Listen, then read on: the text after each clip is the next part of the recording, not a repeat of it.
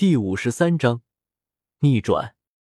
一道绿色光芒笔直的向着狂熙飘去。狂熙自然看到了唐三释放出的绿光，他也明白对方这个人是控制系魂师，想也不想的直接发动了自己的第二个魂环，伴随着庞大身体的前冲，双拳同时挥出，一团耀眼的黑光从拳头上亮起，两团光芒在空中骤然碰撞。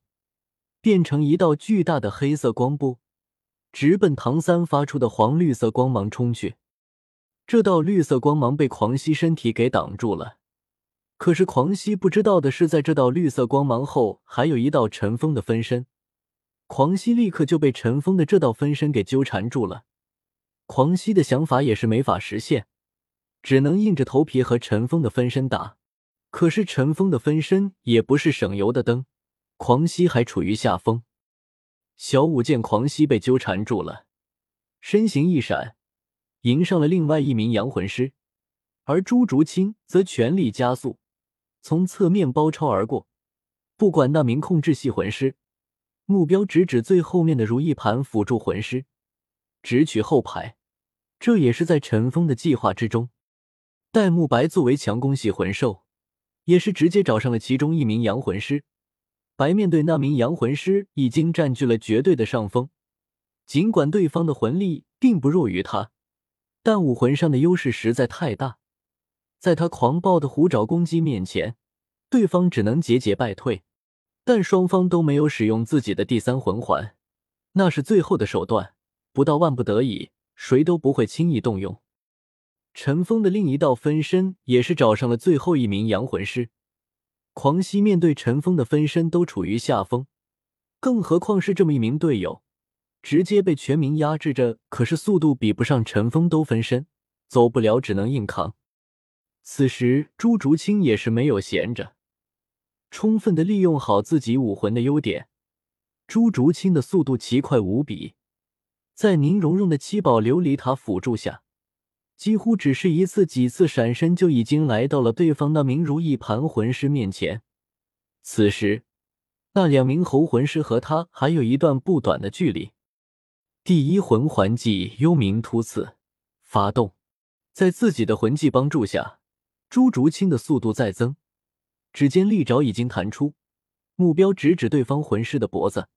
只要成功控制住对手，令其辅助能力消失。他的目的就达到了。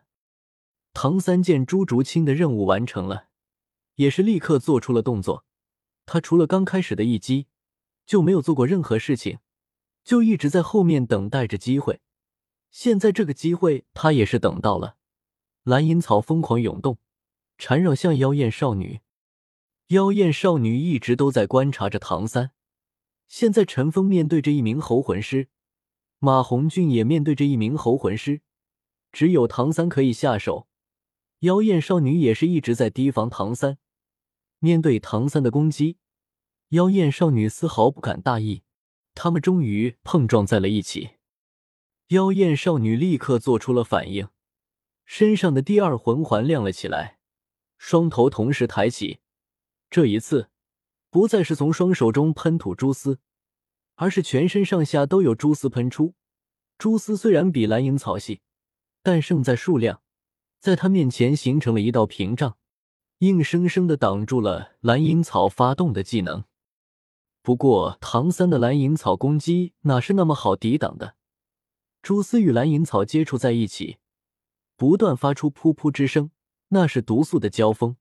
拥有蜘蛛武魂，妖艳少女的魂技中怎能不包含剧毒呢？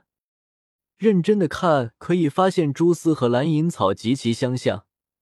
妖艳少女的蛛丝似乎与唐三的蓝银草走的同样的发展方向，蛛丝坚韧，蓝银草本身也是以柔韧为主，双方在空中僵持，谁也奈何不了对方，只能凭借毒素相互攻击。在这方面，拥有了人面魔蛛剧毒的蓝银草明显占据了上风，附带的腐蚀性毒素不断侵蚀面前的蛛丝。就在这时。陈峰同时抵抗两名猴魂师，马红俊跳了起来，一道蓄力已久的火焰射向妖艳少女。妖艳少女反应很快，立刻就闪躲了过去。妖艳少女如果不是闪得快，也要被马红俊的凤凰火线所伤。凤凰火线在马红俊已经开启浴火凤凰的情况下，攻击力极强，温度更是极高无比。最可怕的是，他这凤凰火线喷吐并不只是直线攻击，在马红俊的控制下，就像一条火焰长鞭，几次挥舞就能破除他的蛛网。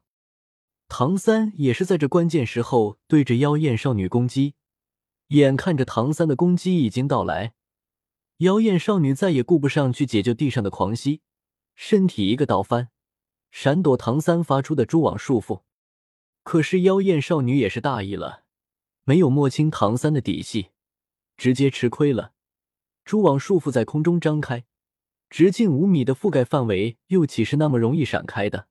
就在这时，妖艳少女身上的第三魂环终于亮了起来。这是妖艳少女的最后一个魂环。也是最强的一个魂环，在她头部两侧横起的八缕发丝瞬间蔓延，在粉红色的光芒笼罩之下，化为八条长达两米的鞭子，同时挥舞之下，竟然将唐三的蛛网束缚抽击的停顿了一下。非常神奇的鞭子，最为奇特的是，他挥出的这粉红色长鞭居然没有被蛛网上的粘性所粘，身体一个翻滚。已经逃离出了蛛网的覆盖范围，而此时，也正是那名妖艳少女从唐三蛛网束缚中逃离的瞬间。一道银光入体，八人身上都闪烁着银色的光芒。狂战队的八人身体同时颤抖了一下，下一刻，他们的眼睛竟然同时变红，身体也足足膨胀了一圈，就连地面上的狂蜥。竟然在被全面压制的情况下，与陈峰的分身打成了平手。戴沐白本来已经全面占据了上风，但他的对手在银光注入之后，竟然突然变得狂躁起来，不但魂力大增，同时双眼通红，硬生生的将戴沐白逼退，并且疯狂的冲了上来。陈峰的另一个分身也是没有之前那么顺利了。那名阳魂师也是没有之前那么吃力了，舒服了很多，但还不是陈峰的分身对手。这是实力的压制，哪怕是有这种特殊增幅都那样用。狂战队八人眼神中都露出了鲜红，脸上狰狞的表情。面对着史莱克八怪，场外的观战也是一片喧哗。